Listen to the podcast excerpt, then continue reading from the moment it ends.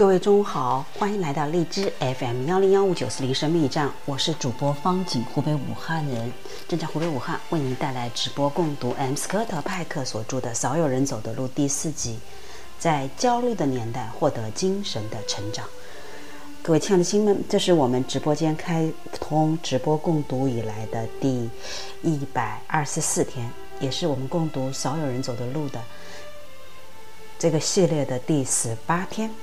好，我们来看看为什么要做读这本书。这是一个焦虑的年代，似乎一切都不确定，一切都令人困惑。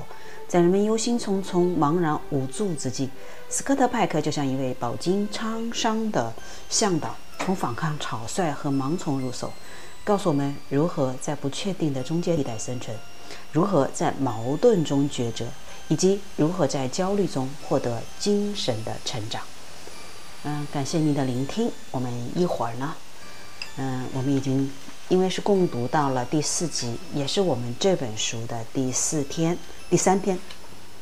嗯，我们来看看到底为什么我们会这么焦虑。好，我们先看看这本书，还是回顾一下啊。这本书呢，一共有三个部分：一、反抗草率的思考；二、第二部分在复杂中筛打，在矛盾中抉择；第三。前半生追寻自我，后半生放下自我。好的，那我们一起来听听这个年满六十岁的一个智者是如何跟我们来说说反抗草率的思考。我们先开始已经说到了思考，前面几部分已经说到了思考，呃，自由等等。昨天呢，我们也说到了思考与倾听。好，我们看看今天作者在《思考与自由》里面又会讲到什么呢？我们一起来听一听。自由与思考，混乱的思考与清晰的思考有天壤之别。但是在心理治疗中有一条不成文的规矩：天下没有所谓的坏思想或者坏情绪，我们只能对行为做出好和坏的评判，而不能对思想和情绪如此。如果有人想打你，然后他真的用一盏灯砸了你的头，这才是坏事儿。仅仅在脑子里想，则不碍事。这是思考与行为之间的区别。后者以行动来实现想法，而思想尚未付诸行动之前，几乎不可能评判一个人的思想。这就带来一个问题：自由与思考的矛盾。为了获得价值。为了获得治愈，我们必须让思想和情绪自由，能够自由地去思考一切事物，能够自由地释放情绪，不管这些情绪是阴暗的还是阳光的。但是，这并不代表我们就应该大声说出每一个念头和滥用情绪，或者不顾后果从事破坏行为。为了能思考与感受，人类必须是自由的，但自由是有条件的。缺乏纪律的自由会给人带来麻烦。的确，能够自由思考是一种复杂的矛盾。完善的思考需要有规则的、有限制的规矩，而不是所有的思考都是好的。拙劣的思考会导致拙劣的行为，就像社会中那些泛滥的思想，常常会让我们轻信、盲目、失去理智。我们需要时刻保持警惕，因为有充分的证据显示，许多恶劣与极端的思想被诠释为好的思想。只是因为众人视之为理所当然。凯特·斯蒂文有一首歌名叫《无法压抑》，结尾的歌词是：“说出你的坚持，坚持你的思想，思考一切。”我爱这首歌，但是当他唱到“思考一切”时，我感到有点怀疑。容许思自由思考一切，令人有些担心。但是我相信，我们必须给人这种自由。同时，我们也必须承认，有了思考的自由之后，我们需要保持警觉。因为我们有可能做出正确的决定，也有可能做出错误的决定，所以随着思考的自由，我们也需要容忍更多的不确定和焦虑。我支持一位朋友所提出的建议，他以想象，他以想以象征的方式来表达这些观念。他认为我们应该在美国西海岸矗立一座责任女神像，好与东岸的自由女神像取得平衡。的确如此，我们不能分割自由与责任。我们有思考的自由，但我们必须为自己的思考负起责任。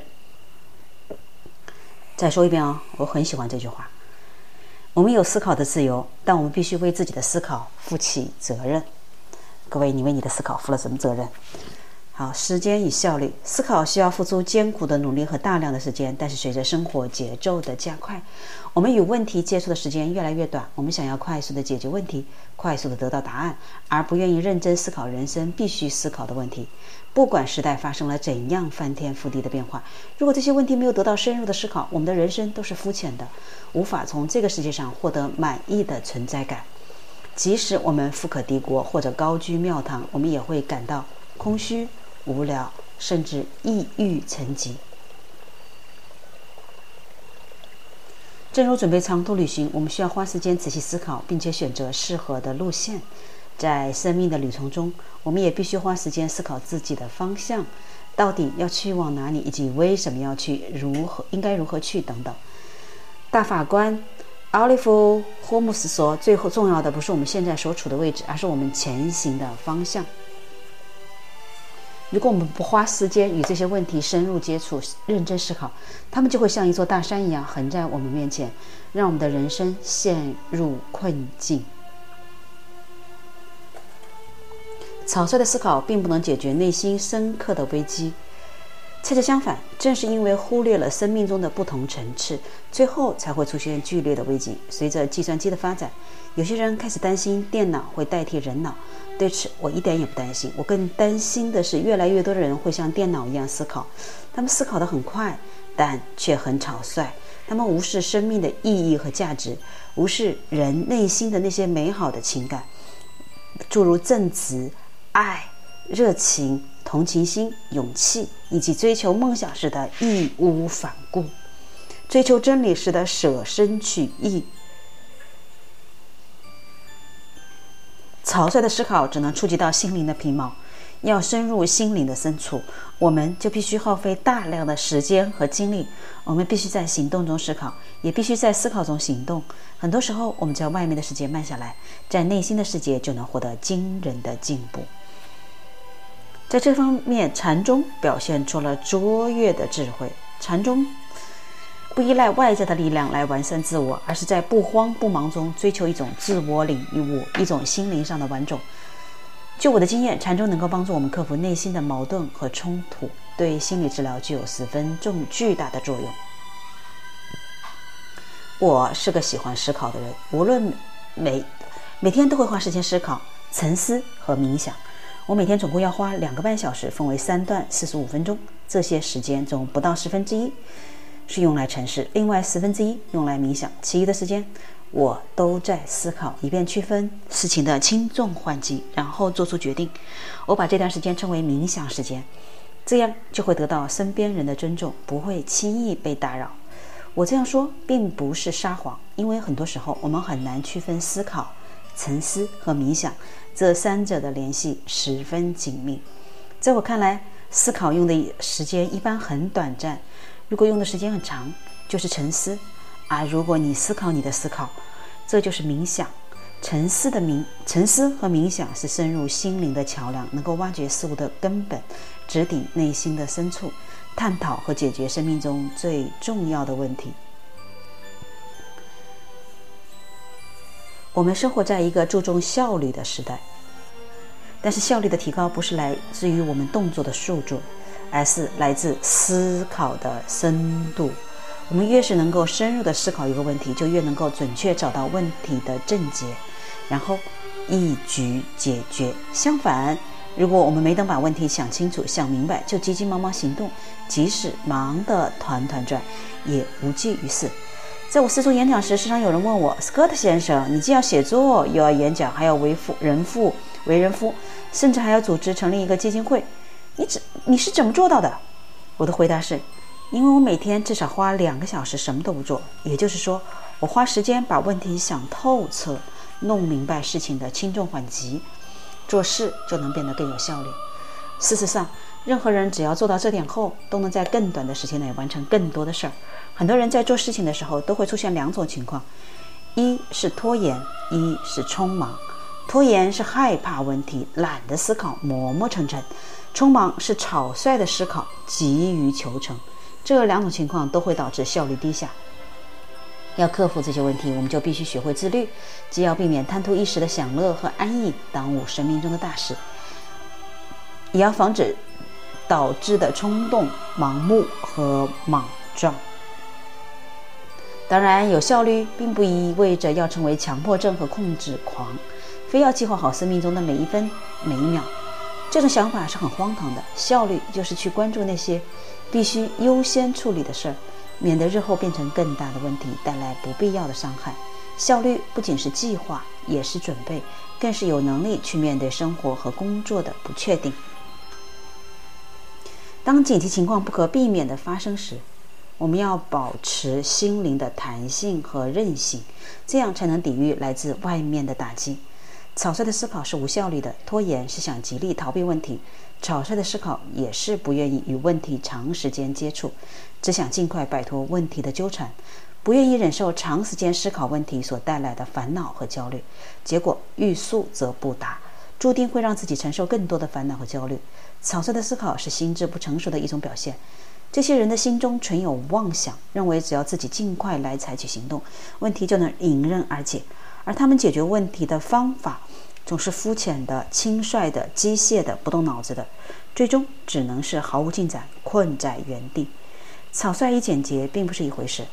草率是头脑追求肤浅的答案，而简洁是在深入思考的基础上，在区分了事情的轻重缓急之后，直奔主题。三下五除二，准确采取了行动。不简单的人往往做事都很简约，而草率思考的人做起事情来却常常很忙乱、很复杂。正直的思考。好，在正直的思考之前呢，我们休息一会儿，音乐之后马上回来。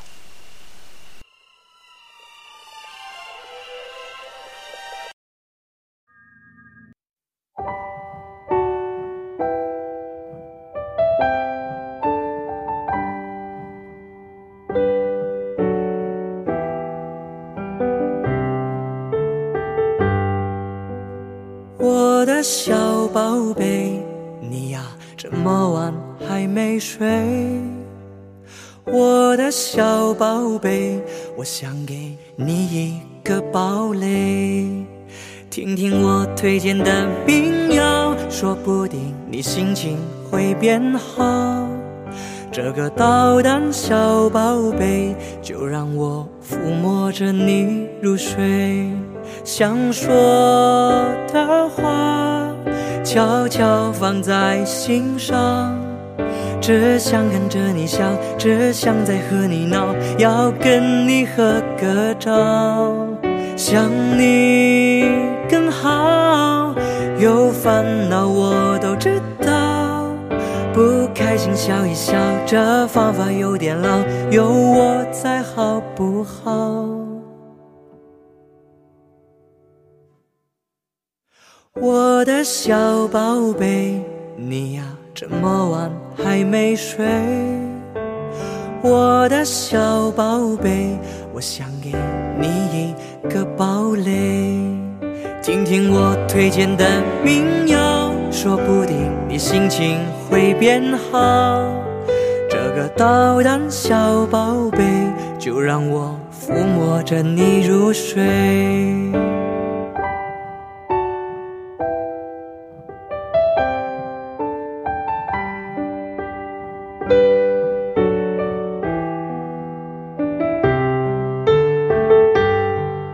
想说的话，悄悄放在心上。只想看着你笑，只想再和你闹，要跟你合个照。想你更好，有烦恼我都知道。不开心笑一笑，这方法有点老，有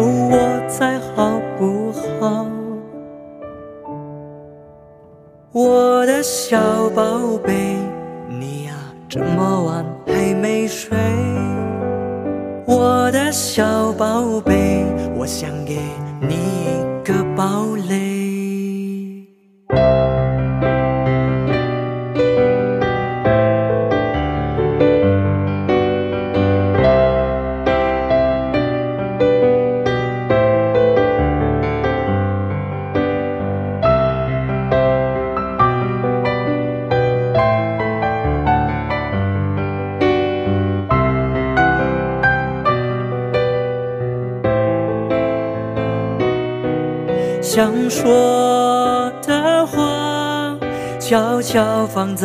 心上。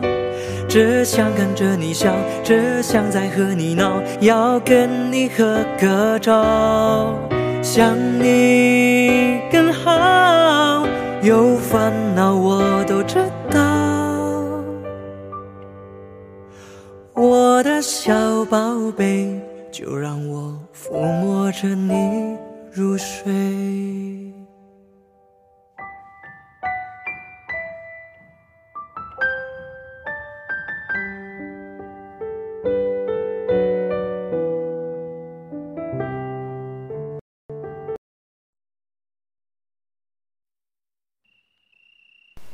好，欢迎回来，这里是荔枝 FM 幺零幺五九四零生命站，我是主播方景，国家二级心理咨询师，严正站湖北武汉为您带来直播共读 M 斯科特派克所著的《少有人走的路》第四集，在焦虑的年代获得精神的成长。第一章，呃，思考。我们刚才已经说到了思考与效率与时间，以及自由与思考。那我们现在看看正直的思考。有一位富有的股票经纪人是一位白人，在传到洛杉矶黑人罗德尼金因驾车超速被警察殴打，最后法院判决警察无罪释放后所引起的暴动时，这个受过高等教育、聪明而成功的股票经纪人以肯定的语气告诉我，暴动的原因是家庭观念的缺失。这个结论是基于他看到暴动的人几乎都是没有结婚的年轻黑人，如果他们都结婚生子，必须工作养家，就没时间暴动了。他解释说。重视家庭观念的确是社会稳定的因素之一，但这绝不是这次暴动的真正原因。真正的原因要复杂的多，就如同海浪的形成，一个因素叠加另一个因素，最后才导致巨浪滔天。我们不能用得出的结论去处理复杂的问题，必须一层层深入下去，追根溯源，才能看清问题的根本。任何重要的事物都有多重因素，追根溯源要求多重。侧面的整合，才能弄清楚事情的来龙去脉以及全貌，这是了解许多事情的必要条件。以多重层次的方式来认知事物，这也是正直思考的核心。正直这个词来源于啊，integer，意思是整体、完全。追求思想与行动正直，必须整合复杂世界的多个层面，甚至是一些相互矛盾的事实。心理学家把整合的反面称之为区分。区分就是把有关系的事物拎出来，放进脑海中隔离起来，使他们不要相互抵触、相互摩擦、相互矛盾，从而造成精神的紧张、压力和痛苦。在《不一样的鼓声》和《寻找石头》这两本书中，我讲述了一个故事：一个男人的在礼拜天早晨去教堂，虔诚地相信自己爱上帝、爱万物。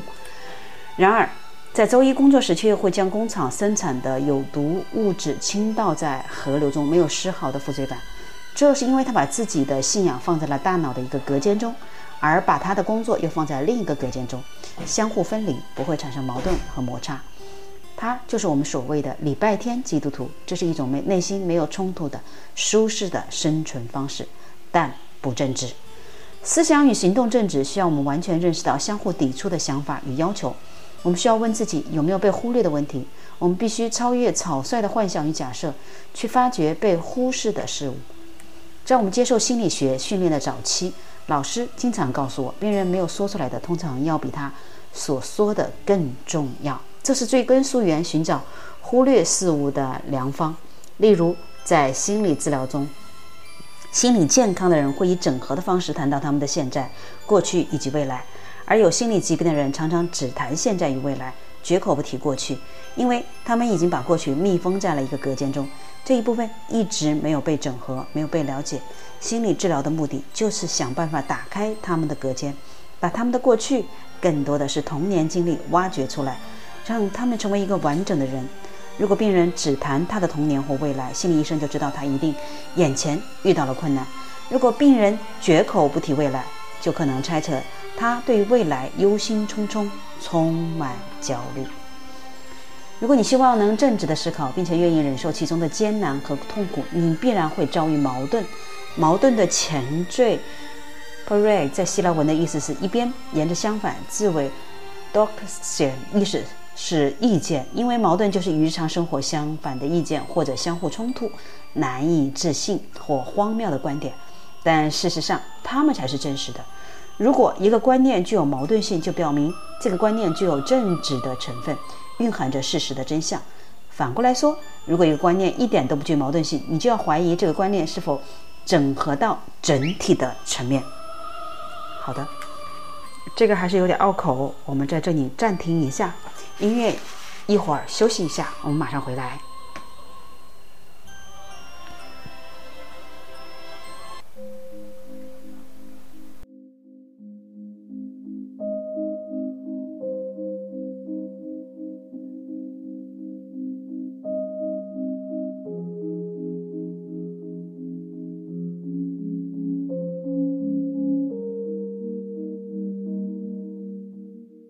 趁着你还没醒来，我已悄悄地离开，迎着第一缕风，穿过最后的雾霭，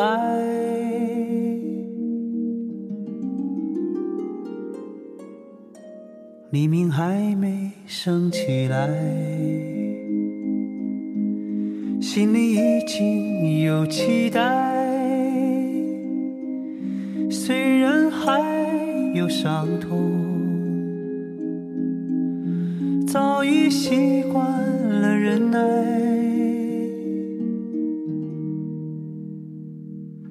我听见那天堂鸟已开始了歌唱，跑过来又跑过去的风还在游荡。我看见那梦中人走出彩色的房间，远处渐渐升起不一样的朝阳。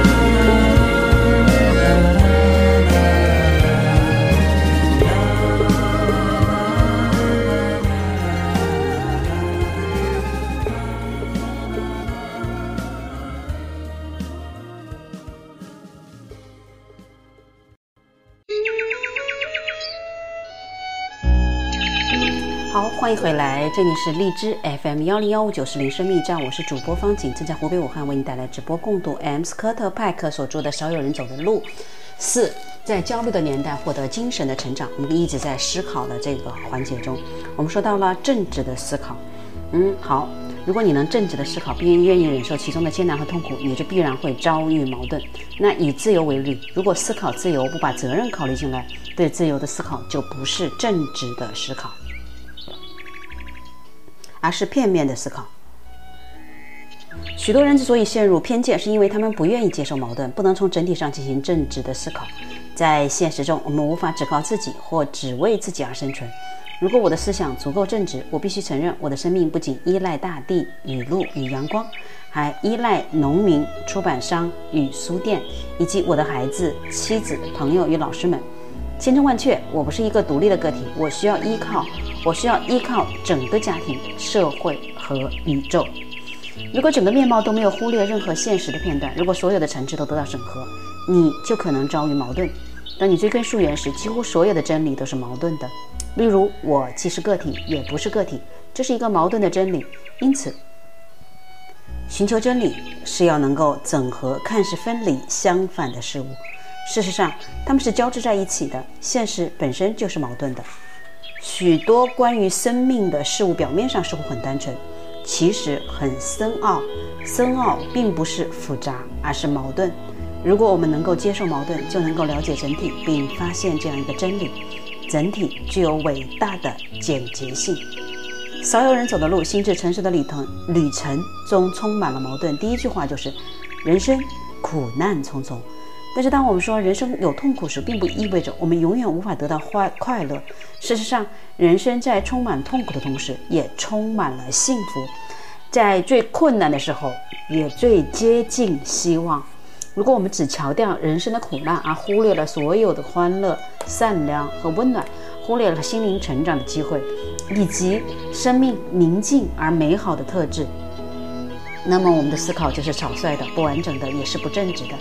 的确，现实的神秘与矛盾在于，生命虽然会带来焦虑和痛苦，不过一旦我们超越焦虑和痛苦，随之而来的就是无限、无可限量的幸福和快乐。对于矛盾的最高了解，要是能在心中掌握两种相互冲突的观念而不发疯。身为心理医生，我不是随意的使用“发疯”这个字眼。不过，当一个人信奉的唯一真理遭受质疑时，他的确很可能会发疯。要能够在心中存放相反的两种观念，而不至于彼此隔离、自动否定或排斥异己，这的确需要我们的心胸足够宽广。我们时常有强烈的冲动，想要否定任何难以接受的矛盾事物，譬如邪恶与善良共存于我们心中。这种否定会让我们的内心变得舒坦，但是也会让我们变得肤浅。因此，了解和接纳矛盾的能力是必要的。所有人都有矛盾思考的能力，但我们忽略或使用这种能力的程度则相差很大。这不是由我们的智商所决定的，而是由我们的态度所决定的。如果这种能力不能经常使用，就会衰弱退化；而越来越使用矛盾思考的能力，就会让它变得强大。毫无疑问，社会需要进行某些改变来完善、鼓励完善的思考，但同时每个人都要为自己的思考负责，迎接这项挑战。不管是个人的心理疾病，还是根深蒂固的社会弊病，绝大多数都是草率思考带来的问题。完善思考可以治疗个人和社会的大部分病症，所以我们必须为之付出努力。这是一个充满希望的事业。很久以前我就听到过这样一句话：一旦心智开始扩展，它就永远不会回到从前的限制。好，我们再把这段话有几句我觉得很重要的再说一遍。实际上，人生在充满痛苦的同时，也充满了幸福；在最困难的时候，也最接近希望。对于矛盾的最高了解，是要能在心中掌握两种相互冲突的观念，而不会发疯。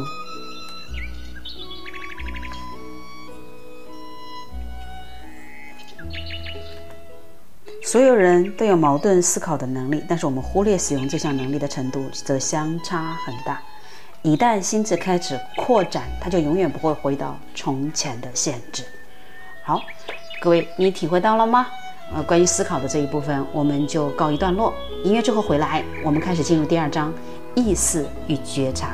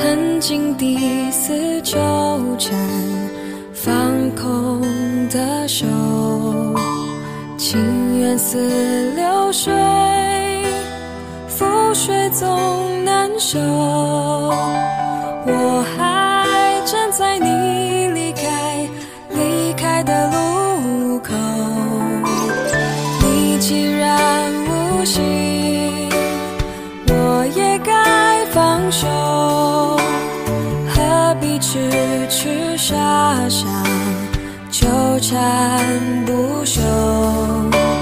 是情深缘浅，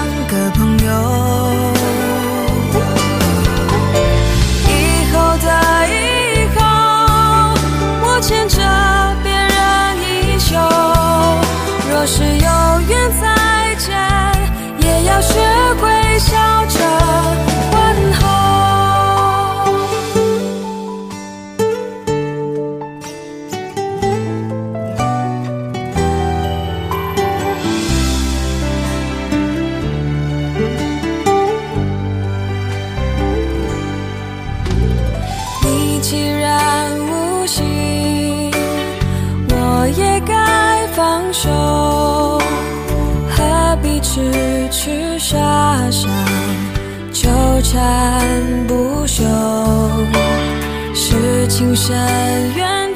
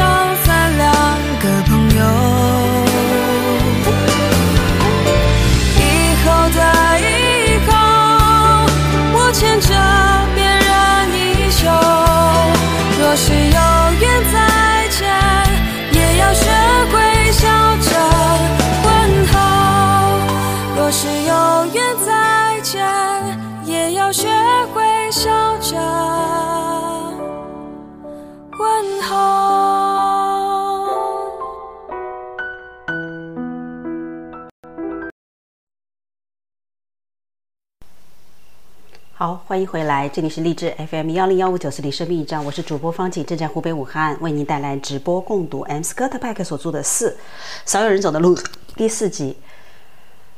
从在焦虑的年代获得精神的成长，这是我们进入的今天的第二章。意识与觉察。人类与其他动物最显著的区别在于，人降生时比较缺乏本能，而动物则具有强大的本能。由于我们不是与生俱来就知道许多事情，本能少得可怜，所以我们被逼无奈需要学习。我们必须学习如何生存，如何处事，才能应付复杂的生活。弗洛姆说，人在生物学上的弱点，恰是人类文化产生的条件。在人们有限的本能中，人最主要的部分被称为反射动作。例如，我们对于疼痛的反应。当你不小心把手放在一个火炉上，还没有感觉到疼之前，你就会把手立刻缩回。这就是因为我们脊椎有反射神经弧，疼痛的讯息会跳过神经纤维，直接来到控制动作的这一端，不需要头脑的介入。但是如果疼痛过于强烈，头脑很快就会意识到它，于是我们生理、心理上都会体验到疼痛。以前的，以目前的研究来看，意识相对集中在我们的脑额叶。如果脑额叶中患有脑瘤，首先会造成意识与警觉的衰退。降低解决复杂问题的能力。许多年来，患有精神分裂症的患者深受妄想的折磨，头脑中常常产生幻觉，他们在情感、思维和认知能力方面都出现了障碍。有一种治疗方法是，医生对病人进行前脑额叶切割手术。这项手术的步骤很简单，只是把脑部进行。最进化的一部分前脑额叶与其余部分的联系切断，也就是说，借助这项手术，医生把大脑中最进化、最具有人性的一部分解除功能。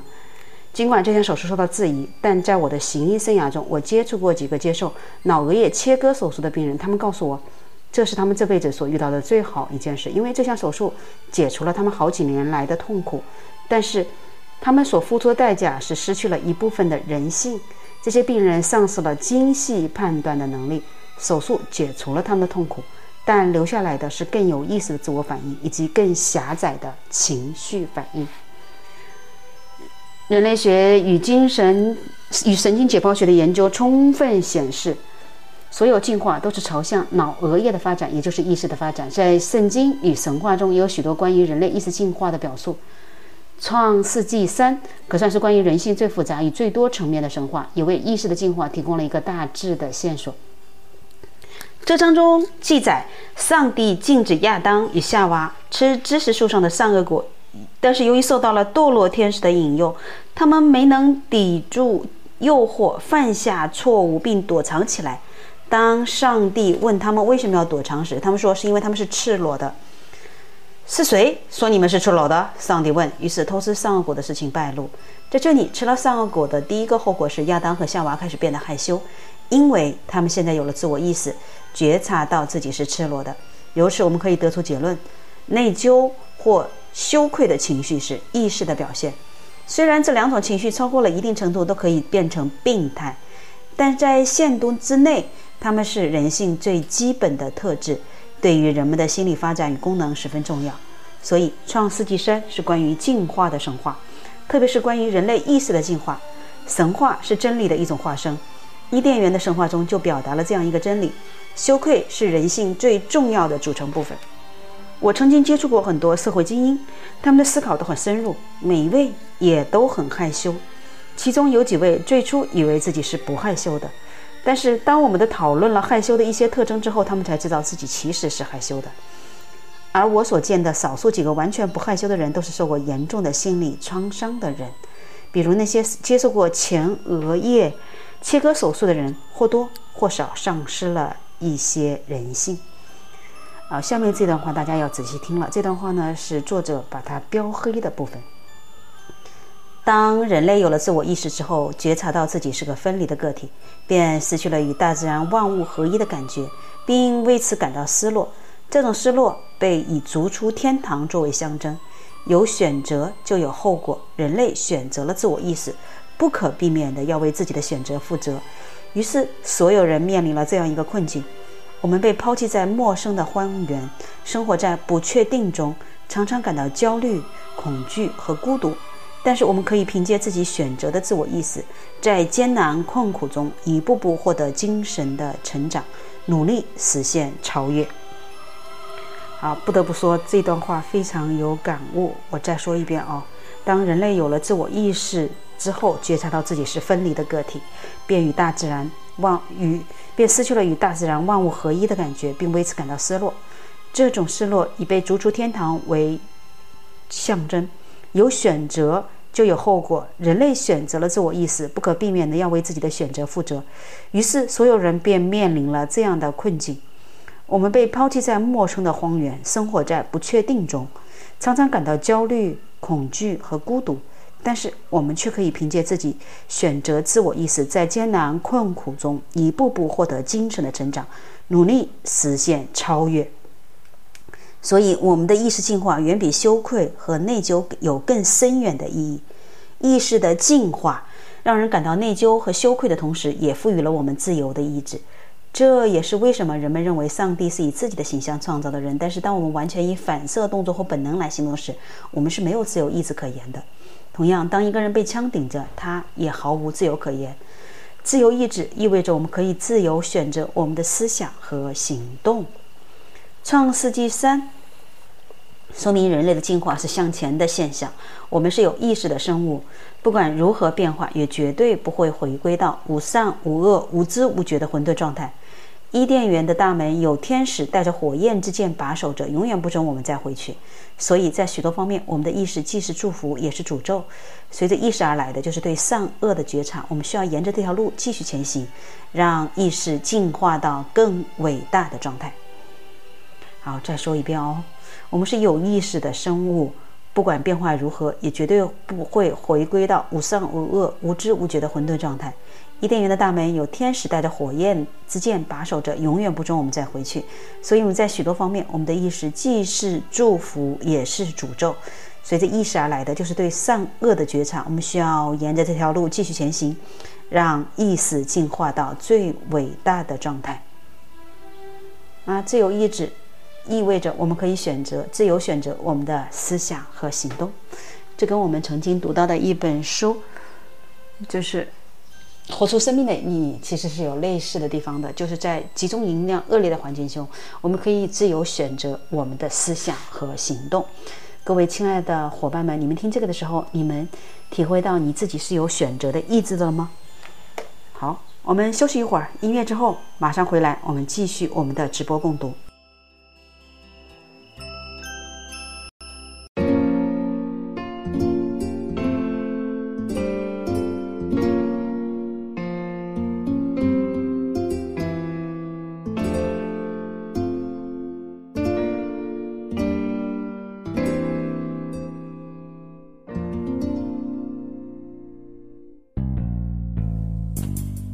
今夜里我思念着你。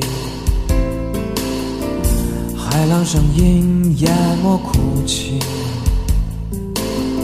柔柔的低语那是童年的记忆。你的温柔曾让我无法抗拒。啦啦啦啦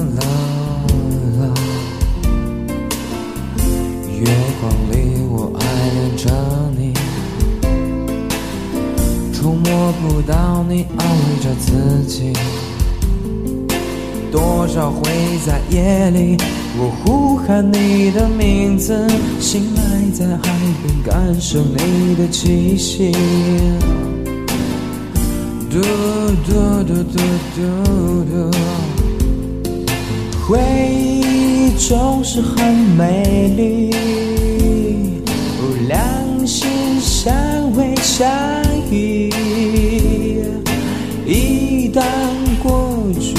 冷漠的女人。忘得都那么轻易，你用了多狠的心，才将我伤得这么彻底。让我一辈子活在你的梦里，一辈子活在你的梦里。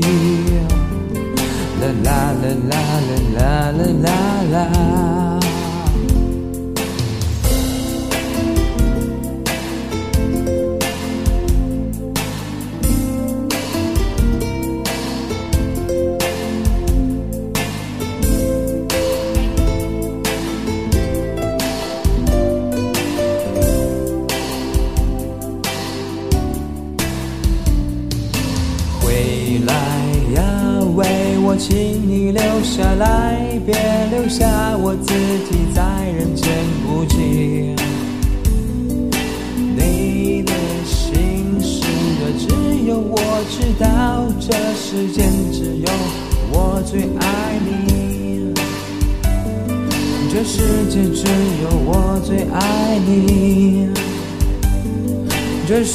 世界只有我最爱你，世界只有我最爱你。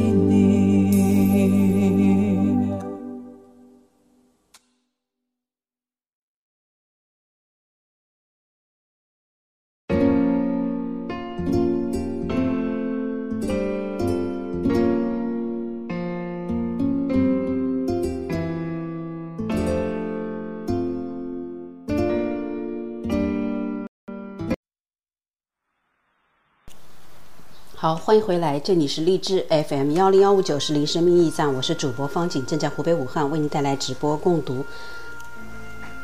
M 斯科特派克所著的《少有人走的路》第四集，在焦虑的年代获得精神的成长。我们刚才已经说到了《创世纪三》说到的自由意志，以及我们的人类进化的向前的意识的生物。那么我们说到。善与恶，《创世纪》前三章说的是万物衍生的过程以及善与恶的起源。善是创造，恶是破坏。善与恶皆源于人类的自由意志。一开始，行善的冲动就与创造本身有关。上帝首先创造了苍穹，觉得它很好，然后又创造了土地、海洋、植物、动物与人类，也觉得很好。这些故事充分反映了宇宙的起源。接下来，男人和女人在伊甸园内和谐地生活着，与自然浑然一体。他们被禁止吃分辨善恶的智慧果，所以没有选择，没有自由意志，没有思考，没有善恶的干念。但是，当人类违反了上帝的禁令，打破了与自然和谐的状态，有了自由意志，可以自由的选择之后，便产生出了善与恶。如果没有选择，就不会有善，也不会有恶。自由意志赋予了我们选择善的自由，也赋予了我们选择恶的自由。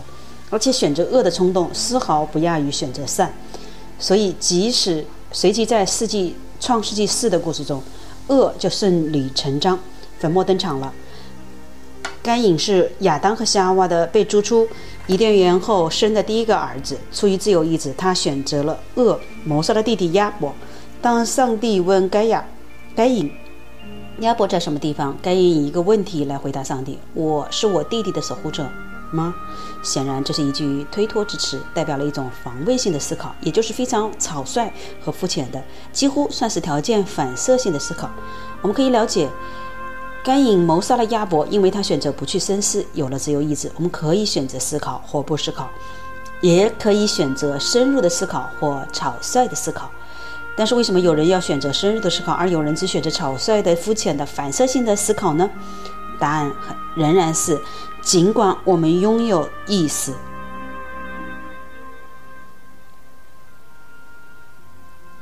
但我们也会与其他生物一样，有本能的逃避痛苦。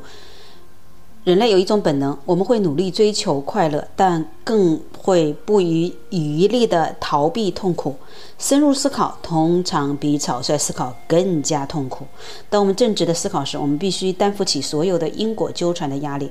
自由永远不会是无代价的，正直也永远不会是无痛苦的。痛苦是自意识带来的，意识却无法避免痛苦。在更进一步探讨邪恶之前。让我再强调一次，我们来到世上，并不只是要去体验没有痛苦的生活，只不是要永远舒适和快乐。实际上，痛苦的感觉总是伴随在解决问题的过程中，而意识增进的过程，就像生长的生命一样，基本上是艰苦的，但也有许多益处。其中最大的益处是，自己将会变得更成熟、更有效率。对于不同的情况与日常生活的困境，将有更多的方法可以选择。与此同时，我们更能觉察到他人玩弄的伎俩，不会被操纵，做出违背自己的事情。我们也将能更能够选择自己的思想与信念，而不会落入大众宣传或他人的控制。不幸的是，痛苦是意识不可避免的副作用。随着意识的发展，我们更能觉察到自己与他人的需要、负担与悲哀，更能觉察到衰老逼近的脚步以及生命的短暂和有限，也更能有意识地意识到自己的罪恶、其缺欠以及这个社会的罪恶和缺陷。由此，选择深入的思考，也是选择接受伴随而来的痛苦。这项选择是如此重要，任何人都不能逃避，因为逃避意识带来的痛苦，往往会让我们承受心理疾病的痛苦。荣格说，神经功能症是人生痛苦最常见的替代品，而替代品所带来的痛苦，甚至要比人们要逃避的痛苦更为强烈。正因为如此，心理疾病才成为棘手的问题。毋庸置疑，意识会给我们带来痛苦，但是如果意识不进、不进步，或者思考不正直，则会给我们带来更大的痛苦。我们的很多问题和很多痛苦都是逃避问题和痛苦导致的。这个世界上的许多邪恶、不必要的个人痛苦、人际关系的伤害和社会的混乱，都要归咎于思考的混乱和意识成长的失败。不容易理解，可是我们需要理解。任何人都不能逃避痛苦，因为逃避意识带来的痛苦，往往会让我们承受心理疾病的痛苦。痛苦的感觉是伴随着解决问题的过程中，而意识增进的过程就像生命的生长一样，基本上是艰苦的。说到这里，不是说呃只有苦没有乐哦，呃不要单一思考，一定是矛盾性的思考。OK，好，我们休息一会儿，音乐之后马上回来。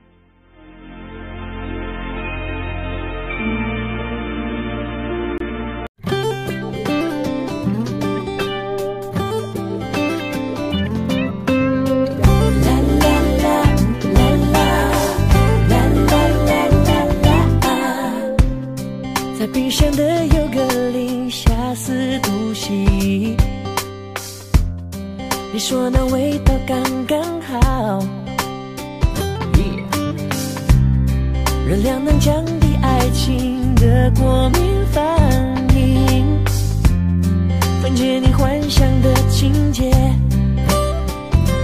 快速冰冻自作聪明啊，冷藏你的猜忌不安啊。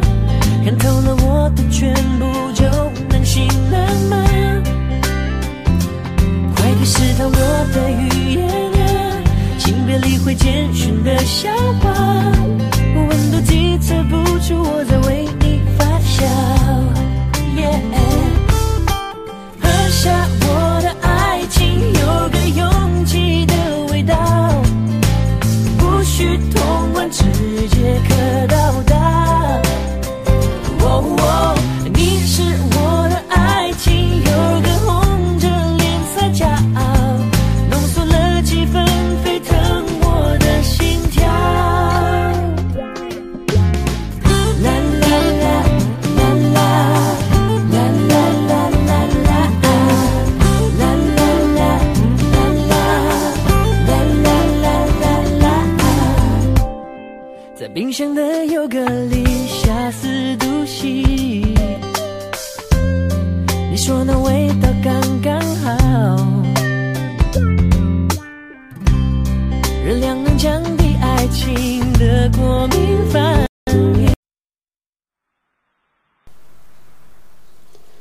欢迎回来，这里是荔枝 FM 幺零幺五九四零生命驿站，我是主播方景，湖北武汉的心理咨询师，也正在湖北武汉为您带来直播共读 M 斯科特派克所著的《少有人走的路四》，在焦虑的年代获得精神的成长。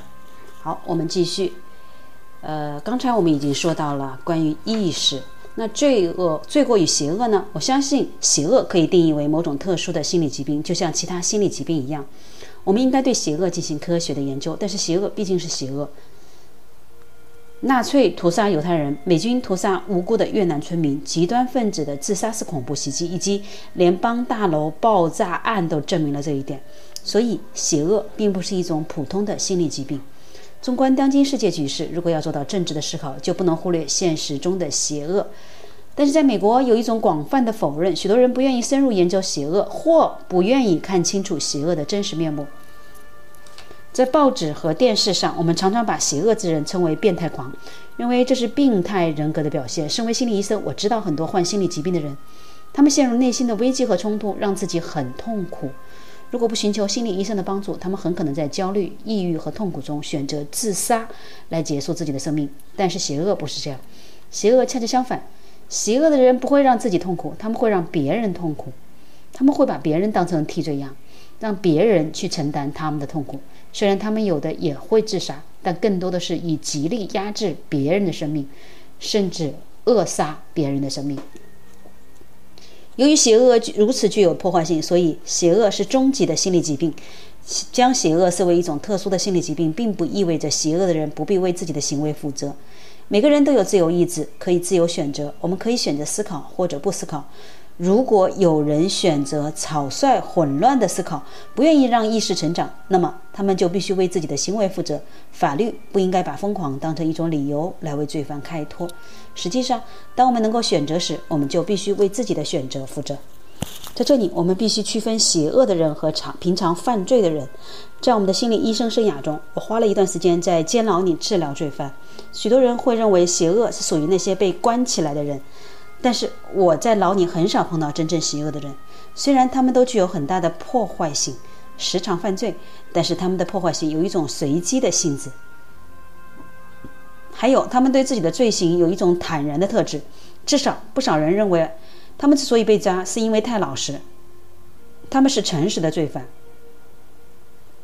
而真正的邪恶的人总是逍遥法外。在监狱之外，不可否认，他们这样说法虽然有为自己开脱的成分，但在我相信他们大致说的没错。的确，大多数邪恶之人通常看起来都很平常，就住在附近，不论地区，不分贫富，不管教育程度，不。